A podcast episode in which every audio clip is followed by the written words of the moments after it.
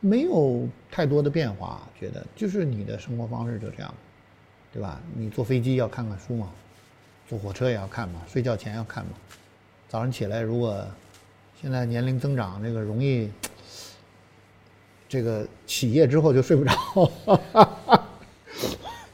那那就看会儿书也就睡着了嘛。比如说哈，这个就是就是我我能够比较比较有鉴别力。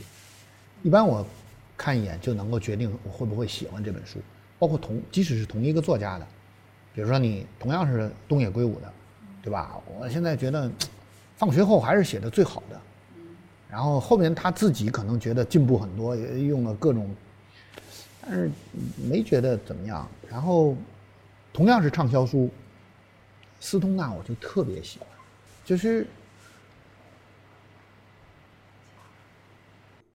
因为我觉得就是在写，写我这样的人。我不知道别人为什么会喜欢，反正随着年龄的增长啊，我不知道你们有没有这种心理上的变化，就是说，嗯，小的时候觉得自己还是蛮聪明的人，然后你认识越来越多的人，你发现，哎呦，这优秀的人怎么这么多？然后你就很自卑。你就觉得其实自己真的资质平平，这种感受特别真切。所以斯通纳，你就觉得啊，原来这个世界上也有跟你想法差不多的人，或者命运差不多的人，就是人家还是博士学位，就就是大多数这个世界上都是这样的，就是就是普通人哈。就普通人怎么才能做到像那个斯通纳的那个这样的人那样那么热爱生活，挺难的。有人就批评过我，意思就是说，说老何你从来没有充满热情的热爱过生活。我想想说的是对的。多年老友吗？哎，所谓对，是因为我特别容易放弃，就怕麻烦。排队超过三个人就算了，所以我很容易陷入那种被人们批评的这个叫历史虚无主义啊，是非不分嘛，对吧？你，对吧？这个鲁迅又怎样？这个周先生又怎样？对吧？胡兰成又怎样？对，但是一般我当着女孩子是不会表扬胡兰成的。是，哎，那不是三八节期间还有一个段子。说当年重庆的这个地下党，呃，叛变的都是男的，真的说被关的女生没有没有没有叛变的，男的不行，那不是那个谁那个孟京辉的太太廖一梅，在那个这是悲伤主义的花朵吧？有一本小说他写的。那小说什么我忘记了，但是他说的一句话我还是记住了，说这个他说，男人是永远不会成熟的，男人只会变老，男人只会老去。他说只有女人会会变得成熟，逐渐会变得成熟。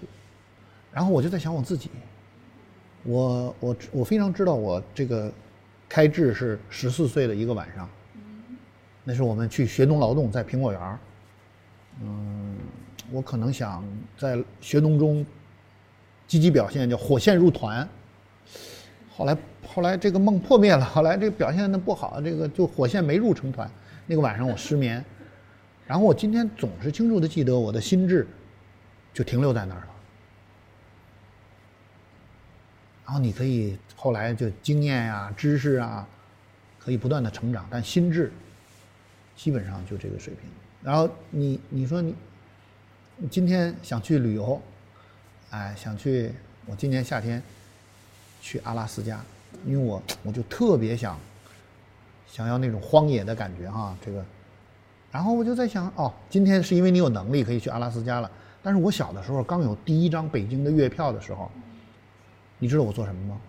我就买一张公交的地图，看说哦，十四路没坐过，我就要坐十四路坐到头，坐在司机的旁边，然后真的看着他开车坐到头，因为那个时候，比如说德胜门外或者什么马甸儿就已经是农村嘛，坐到终点站下来，在那个一片荒野或者草地啊或者这种城郊转一圈儿，也就十二三岁那个时候，最多是这个年纪。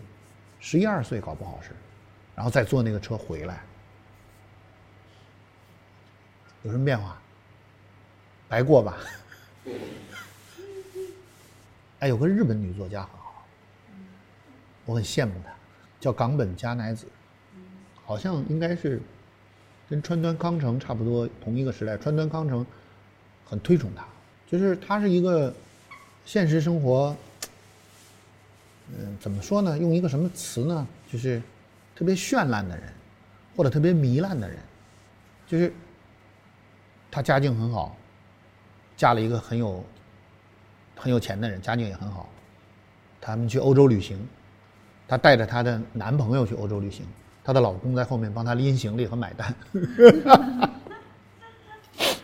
你可以想象一下，而且她不断换自己的男朋友。但是她的小说又写的特别收敛，就是她写所有的涉及到这个男女之间啊或者什么，极为收敛，收敛的一塌糊涂。就是，哎，你就会觉得这样的人也挺有意思哈。他现实生活中和和自己的作品根本是两码事儿。